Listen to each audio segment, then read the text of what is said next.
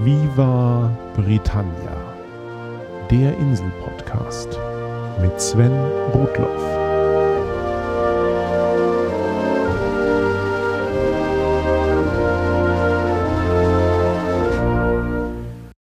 Hallo zur regulären Folge 11 von Viva Britannia. Es ist Zeit für einen kurzen Rückblick. Vor fünf Monaten habe ich die Nullnummer dieses kleinen Podcasts veröffentlicht und vieles seitdem passiert. Viva Britannia wurde viel gelobt und gefeatured, nicht zuletzt einige Monate lang bei iTunes. Die Hörerzahlen haben mich von Beginn an umgehauen. Offenbar hat meine Idee, etwas über Großbritannien zu erzählen, einen Nerv getroffen. Es lebe die Nische. Den Rekord für die meistgeladene Episode hält im Moment übrigens deutlich die Nummer 5 zum Thema Pubs mit bald 20.000 Downloads. Irgendwie wundert mich das bei dem Thema nicht. Auch technisch hat sich einiges getan. Schnell habe ich Viva Britannia auf einen eigenen Webspace umgezogen und ihm eine ordentliche Homepage verpasst. Mittlerweile gibt es den Podcast in vier verschiedenen Audioformaten, als Torrent-File und sogar auf YouTube. Und das alles dank Auphonic, dem Podlove-Projekt und BitLove. Und überhaupt dank der tollen deutschsprachigen Podcast-Community, die einem Audio- und Webamateur wie mir die Arbeit schön einfach machen. Vielen Dank, liebe Kollegen. Zehn thematische Folgen habe ich seit Januar produziert.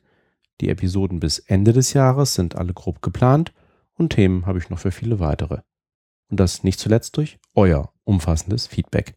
Vielen Dank für eure aufmunternden Worte bei iTunes, per Facebook, Twitter, app.net oder einfach per Blogkommentar oder E-Mail. Besonders viel Zuspruch habe ich von anderen Exildeutschen erhalten, also Zuhörenden, die auch auf der Insel leben oder gelebt haben, oder aber auch solchen, die einfach Briten als Partner haben, selbst wenn sie zusammen in Deutschland leben. Viele haben ihre eigenen Erlebnisse und Erfahrungen wiedererkannt, die eine oder andere Anmerkung gemacht oder auch mal eine berechtigte Korrektur angebracht. Und genau darum geht es in dieser Folge und in jeder weiteren elften Folge von Viva Britannia. Nach jeweils zehn Themenfolgen möchte ich kurz innehalten Gesagtes kommentieren, Vergessenes nachliefern und Fehler beichten. Der englische Ausdruck für dies und das ist Bits and Bobs oder auch Odds and Ends oder Drips and Traps. In diesem Sinne, herzlich willkommen zur ersten Ausgabe der Viva Britannia Bits and Bobs. Beginnen muss ich mit einer Beichte. In Folge 1 habe ich behauptet, dass es mir in den vielen Jahren wechselnden Autofahrens auf beiden Seiten des Ärmelkanals nie passiert ist, einmal auf der falschen Straßenseite zu landen. Das stimmt nicht. Und es war noch gar nicht so lange her. Wie mich mein lieber Freund Michael korrigieren musste. Kurz vor Silvester waren wir gemeinsam in der Eifel unterwegs und in einem verlassenen Gewerbegebiet sind wir an einen dieser kleinen deutschen Kreisverkehre gekommen, die kaum der Rede wert sind. Nicht viel mehr als eine Kreuzung mit einer zwei Zentimeter hohen Verkehrsinsel in der Mitte. Aber, ganz in Gedanken und ins Gespräch vertieft, bin ich links herum in diesen Kreisel eingefahren, um ihn auf der gegenüberliegenden Seite wieder zu verlassen. Michael hat das bemerkt, aber als guter Freund erst dann so suffisant etwas gesagt, als sie den Kreisel schon wieder verlassen hatten. Es kam ja kein Auto, war seine Begründung. Danke auch, mein Lieber. Zum Thema Wohnen habe ich vergessen, gleich mehrere Eigenheiten britischen Wohnraums zu erwähnen. Die erste fällt jedem auf, der mal auf der Insel eine Bleibe sucht, sei es eine Wohnung oder ein Haus. Man wird selten Quadratmeterangaben in Anzeigen finden. Oder besser gesagt Quadratfußangaben. Stattdessen wird die Größe von Wohnraum in der Anzahl von Schlafzimmern gemessen. Man liest dann ebenso etwas wie Four-Bedroom Flat, Wohnung mit vier Schlafzimmern. Wie groß die einzelnen Zimmer sind, kann dann bis zu einer Besichtigung der Wohnung oft ein Rätsel bleiben. Tendenziell sind britische Wohnungen im Vergleich zu deutschen eher klein dimensioniert. Ein Schlafzimmer kann dann gut ein Zimmerchen sein, in das mehr als ein schmales Einzelbett und ein Nachttisch auch nicht hineingeht. Oder aber, wie bei meiner letzten Wohnung auf der Insel, eine Riesenhalle, die größer ist als das eigentliche Wohnzimmer. Daher muss man Anzeigen schon genau lesen und hoffentlich gibt es Fotos und vielleicht sogar einen Grundriss. In jedem Fall bedarf es einiger Erfahrung, bis man sich an die fehlenden Quadratmeterangaben gewöhnt hat und anhand einer Wohnungsanzeige ansatzweise einschätzen kann, ob eine Wohnung die richtige Größe für einen hat und welche der sogenannten Bedrooms wirklich als Schlafzimmer gedacht sind und welche eher als Arbeitszimmer. Wenn man dann übrigens umzieht, sollte man entweder einen professionellen Umzugsservice bemühen oder aber gute deutsche Umzugskartons besorgen. Aus unerfindlichen Gründen gibt es solche nämlich kaum in Großbritannien. Als Deutscher dachte ich, ich will umziehen, ich gehe in den nächsten Baumarkt und hole mir einen Stapel Umzugskartons. Pustekuchen. Das Einzige, was ich finden konnte, waren Umzugssets bei Argos, einer ganz eigenen Ladenkette, die ich mal an anderer Stelle erläutern muss. Und auch dort bestanden alle Kartons aus einfacher, dünner Pappe, die kaum etwas aushalten konnte. Ohne mehrere Lagen Paketband waren diese Kartons nicht stabil genug, um mehrere Bücher zu fassen, ohne beim Tragen gleich auseinanderzufallen. Das wäre doch mal eine Geschäftsidee für Großbritannien. Und da muss ich noch etwas zur elektrischen Verkabelung erwähnen. Ich habe mich ja schon über die Steckdosen und die Lichtschalter ausgelassen. Dabei habe ich aber meine handwerkliche Odyssee nicht erwähnt, die ich durchlaufen habe, als ich in meiner Wohnung eine andere Deckenlampe anschließen wollte. Ich bin jetzt zwar kein Elektrotechniker, aber so das eine oder andere Grundwissen eignet man sich im Laufe des Lebens ja schon an. Aber die Anzahl der unterschiedlichen Kabel in der Decke meiner englischen Wohnung hat mich dann schon verwirrt. Und die ersten Verkabelungsversuche führten entweder dazu, dass die Lampe nicht über den gewünschten Schalter außen eingeschaltet werden konnte, oder aber, dass plötzlich die Lampen in der halben Wohnung nicht mehr funktionierten. Das hat aber nichts mit vermeintlich herausfliegenden Sicherungen zu tun. Nach ein wenig Recherche musste ich lernen, dass es auf der Insel oft üblich ist, Stromkreise in Reihe zu schalten.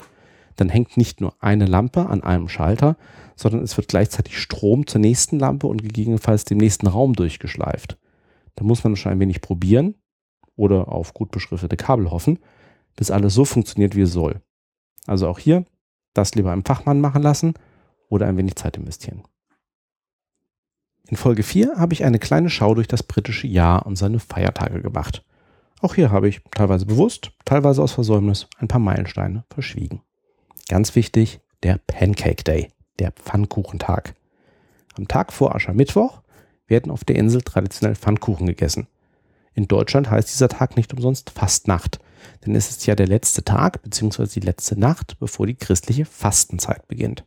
In anderen Teilen Europas heißt dieser Tag auch Fetter Dienstag oder auf Französisch Mardi Gras. Es werden traditionell süße und fettige Speisen gegessen, die den folgenden Fastenwochen nicht erlaubt sind. Und so wurden an diesem Tag schon immer gerne Rezepte genutzt, um Eier, Milch und Sahne aufzubrauchen. Auf der Insel hat sich hierbei, ebenso wie in Litauen, der Pfannkuchen durchgesetzt. Aber auch bei uns kennt man ja Fettgebackenes zur Karnevalszeit. Am Pfannkuchentag gibt es in vielen englischen Orten auch Pfannkuchenwettrennen. Das älteste bekannte ist das Pfannkuchenrennen in Olney in Buckinghamshire, das seit 1445 stattfindet und das nach strengen Regeln abläuft. Die Läufer müssen alle Schürze und Schal tragen, den Pfannkuchen in der Pfanne sowohl am Start als auch am Ziel einmal wenden und zwischendurch dann so schnell wie möglich 415 Yards laufen, also 380 Meter. Und will ein Mann mitlaufen, muss er sich als Frau verkleiden. Und nach dem Rennen geht's in die Kirche. Die Kirche ist im Übrigen auch schuld am britischen Muttertag. Traditionell wurde der vierte Sonntag in der Fastenzeit, der sogenannte Mothering Day, begangen. Das war ursprünglich ein Tag, an dem man nicht die eigene Kirche, sondern die Kirche seiner Mutter aufsuchte. Auf diese Weise wurden Kinder, die meist aus beruflichen Gründen aus der Heimat fortgezogen waren, wieder mit ihrer Mutter vereint. Dieser Brauch ließ im Laufe der Jahrhunderte auf der Insel nach, aber Anfang des 20. Jahrhunderts kam in den USA und auch in Deutschland der uns heute bekannte Muttertag auf, der wirklich den Müttern gedenkt und in vielen Ländern am zweiten Sonntag im Mai begangen wird. Auf der Insel wurde dieser Gedenktag der Einfachheit halber mit dem althergebrachten Mothering Day verbunden. Und deshalb findet der Muttertag in Großbritannien bereits früher im Jahr statt als zum Beispiel bei uns in Deutschland. In der Feiertagsfolge habe ich auch die Gedenktage der Nationalheiligen erwähnt. St. George für England, St. Andrew für Schottland und St. Patrick für Irland. Aber natürlich habe ich St. David unterschlagen, den Nationalheiligen von Wales. Sein Gedenktag wird am 1. März begangen. Die Waliser haben sich mit großer Mehrheit dafür ausgesprochen, den Tag auch zu einer Bankholiday zu machen. Notfalls würden sie dafür auch einen anderen arbeitsfreien Feiertag opfern. Aber die britische Regierung unter Tony Blair hat diesen Antrag im Jahr 2007 zurückgewiesen. Die Flagge von St. David ist übrigens ein gelbes Kreuz auf schwarzem Grund. In Wales sieht man sie ab und zu, aber nicht so häufig wie die offizielle walisische Flagge. Kein Wunder, zeigt die doch einen roten Drachen auf weiß-grünem Grund. Und dann muss ich natürlich noch einen Gedenktag erwähnen, auf dessen Verschweigen mich gleich mehrere Hörer hingewiesen haben. Guy Fawkes Night oder auch Bonfire Night genannt. Im Jahr 1605 versuchte eine Gruppe von Katholiken, das englische Parlament in die Luft zu sprengen mit dem Ziel, den protestantischen König James I. zu töten. Am 5. November wurde Guy Fawkes verhaftet, einer der Verschwörer, und zwar der, der auf den Sprengstoff aufpasste. Damit war der Plan vereitelt. Spontan zündeten Bürger Festfeuer an, um das Überleben des Königs zu feiern, und einige Monate später wurde ein jährliches Gedenkfest für den 5. November sogar gesetzlich festgelegt. Anfänglich war Guy Fawkes Night deutlich antikatholische Propaganda der herrschenden Protestanten. Und bis ins 19. Jahrhundert hinein kam es im Rahmen des Gedenktages immer wieder zu Handgreiflichkeiten. Dann wurde das ursprüngliche Gesetz aufgehoben und seitdem ist Bonfire Night einfach ein soziales Ereignis, bei dem im ganzen Land Feuer angezündet und Feuerwerke abgefackelt werden. Und sogar in einigen Gegenden der Vereinigten Staaten finden Anfang November ähnliche Feierlichkeiten statt, aber bei den meisten wissen die Leute heute nicht mehr so recht, dass sie ursprünglich auf den Gunpowder Treason Day und Guy Fawkes zurückgehen. Remember, remember the 5th of November. Kommen wir zu einer kurzen Sequenz. Sprachschule mit Sven. Zu Beginn der Folge zu Pubs habe ich den Schriftsteller Samuel Pepys zitiert. Nur dass Hörer Sebastian mich richtigerweise darauf hinwies, dass der Nachname tatsächlich Pipes ausgesprochen wird. Also Samuel Pipes hat im 17. Jahrhundert den Pub als das Herz Englands bezeichnet. Mein Namensvetter Sven von Kulinarikast hat mich nach der Essensfolge gebeten, die richtige Aussprache von Worcestersoße zu behandeln, dieser dunklen Würzsoße für Fleischgerichte von der Firma Lee Parents, was hiermit geschehen sei. Was Worcester geschrieben wird, wird Worcester ausgesprochen. Und das ist bei anderen britischen Ortsnamen, die geschrieben auf Cester enden, ähnlich. Leicester ist Leicester. Die Ortsendungen Cester und Chester gehen beide auf das lateinische castra zurück. An dieser Stelle stand in der Antike also einmal ein befestigtes Lager. Aber wo wir dabei sind, Worcestersoße ist eigentlich nur die Kurzbezeichnung, denn die Soße ist nicht nach dem Ort, sondern dem Landkreis benannt und der heißt Worcestershire, geschrieben Worcestershire. Die Endung Shire steht eigentlich nur für Gegend oder Region. In England und Wales wird sie verkürzt Shire oder Shire ausgesprochen in Schottland wirklich Shire. Deswegen heißt es Worcestershire und Leicestershire, aber zum Beispiel Aberdeenshire. Und ja, die Heimat der Hobbits im Herrn der Ringe, das Shire, heißt einfach nur Gegend. Noch zwei sprachliche Korrekturen zur Schulfolge. Comprehensive Schools sind natürlich im Deutschen einfach Gesamtschulen. Das hätte ich mir also auch einfacher machen können. Und die Abkürzung ICT steht natürlich nicht für Information and Computer Technology, sondern Information and Communications Technology. Sorry. In der Folge zur Wissenschaft habe ich Schottland als katholisch bezeichnet, was Twitter-User Berlinbaum umgehend korrigiert hat. Tatsächlich sind die religiösen Wirrungen zwischen Katholiken und Protestanten und Engländern, Schotten und Iren im Laufe der Geschichte recht kompliziert. So wie sich England im 16. Jahrhundert in mehreren Schritten von der katholischen Kirche abwandte und die Church of England gegründet wurde, gab es auch in Schottland eine eigene Reformbewegung. Eine treibende Kraft war John Knox, der 1559 als Schüler von Johannes Calvin von der Schweiz nach Schottland zurückkehrte. Ein Jahr später, 1560, sagte sich Schottland offiziell von Rom los und im Folgenden entstand in calvinistischer Tradition die Church of Scotland und die hatte wiederum großen Einfluss auf alle späteren sogenannten presbyterianischen Kirchen, insbesondere in den Vereinigten Staaten. Ein wesentliches Merkmal dieser Kirchen ist das weitestgehende Fehlen von Bischöfen. Stattdessen wird die Kirche durch Gemeindeälteste geleitet und die heißt im Altgriechischen Presbyteros. Zwar gibt es auch nach wie vor Angehörige römisch-katholischen Glaubens in Schottland, genauso wie in England, aber die offiziellen Kirchen sind in England und in Schottland protestantisch. Nach diesem geistigen Ausflug zurück zum leiblichen Wohl. Natürlich gibt es beim Essen noch viel mehr und vor allem viel mehr Varianten, als ich in einer Folge unterbringen konnte. Und manches habe ich auch wieder nicht gewusst. So scheint beim Irish Breakfast traditionell auch mal gebratene Leber auf den Teller zu kommen. Aber nachdem die nicht jedermanns Sache ist, verzichten offenbar auch immer mehr irische Etablissements auf dieses Beiwerk. Dafür kann man in vielen Gegenden der Inseln auch mal gebratene Blutwurst oder Black Pudding zum Frühstück bekommen, besonders in den nordenglischen Gegenden, Achtung, Yorkshire und Lancashire. Zwei Speisekategorien habe ich ganz unter den Tisch fallen lassen und hier ist wohl auch einmal eine eigene Folge fällig. Da wäre zum einen der britische Käse. Am bekanntesten ist wohl Cheddar aus der gleichnamigen Gegend, von jung bis sehr reif. Cheddar ist in seiner Universalität ein wenig mit holländischem Gouda zu vergleichen, wenn auch etwas trockener. Aber es gibt unzählige andere Sorten auf der Insel, von Wensleydale über Stilton zu Stinking Bishop. Dem geneigten Zuhörer seien hierzu die Trickfilme um Wallace und Gromit empfohlen. Insbesondere der erste, A Grand Day Out, bei dem Wallace und sein Hund Gromit mit einer Rakete auf den Mond fliegen, um sich etwas Käse zu besorgen. Was ich auch nicht erwähnt habe, sind britische Backwaren. Kekse und Kuchen sind eine Leidenschaft. Nur mit Torten hat man es offenbar nicht so auf der Insel. Während sich die erwähnte Fernseh Masterchef wie auch unzählige andere Formate dem Kochen widmen, gibt es mit The Great British Bake Off sogar einen Fernsehbackwettbewerb. Aber wie gesagt, hier in die Details zu gehen, das ist noch einmal eine eigene Sendung wert.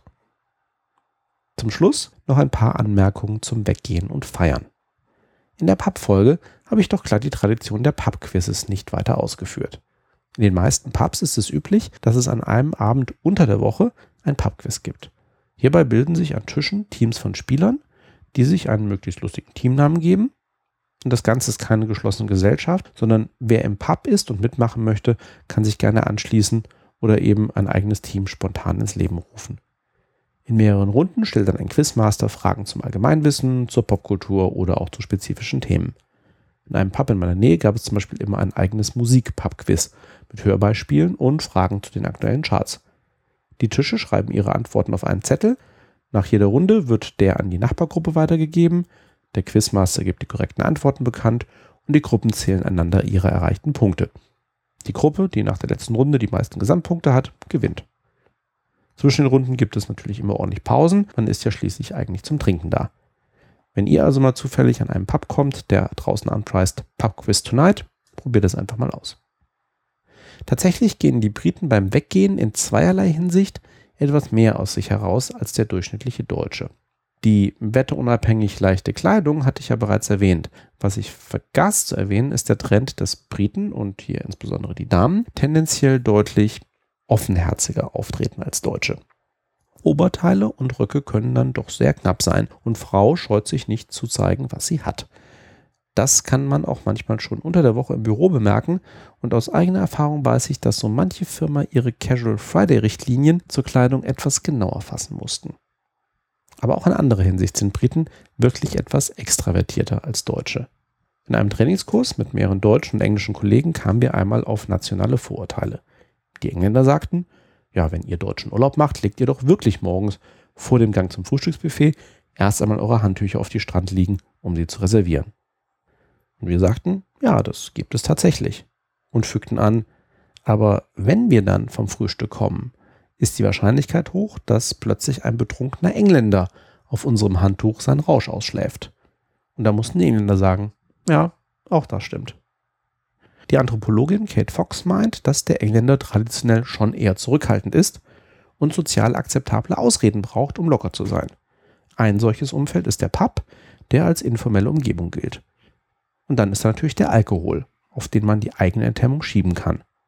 Was auch immer, tatsächlich habe ich einige der heftigsten Partynächte, auch im beruflichen Umfeld, auf der Insel und generell mit britischen Bekannten erlebt. Man kann vieles über die Briten sagen, aber langweilig wird es mit ihnen selten. In diesem Sinne freuen wir uns auf viele weitere Folgen von Viva Britannia und ich freue mich auf eure Kommentare, eure Korrekturen, euer Feedback. In der nächsten Folge wird es sportlich, schließlich stehen die Ashes vor der Tür. Thanks for listening. Cheers. Bye bye.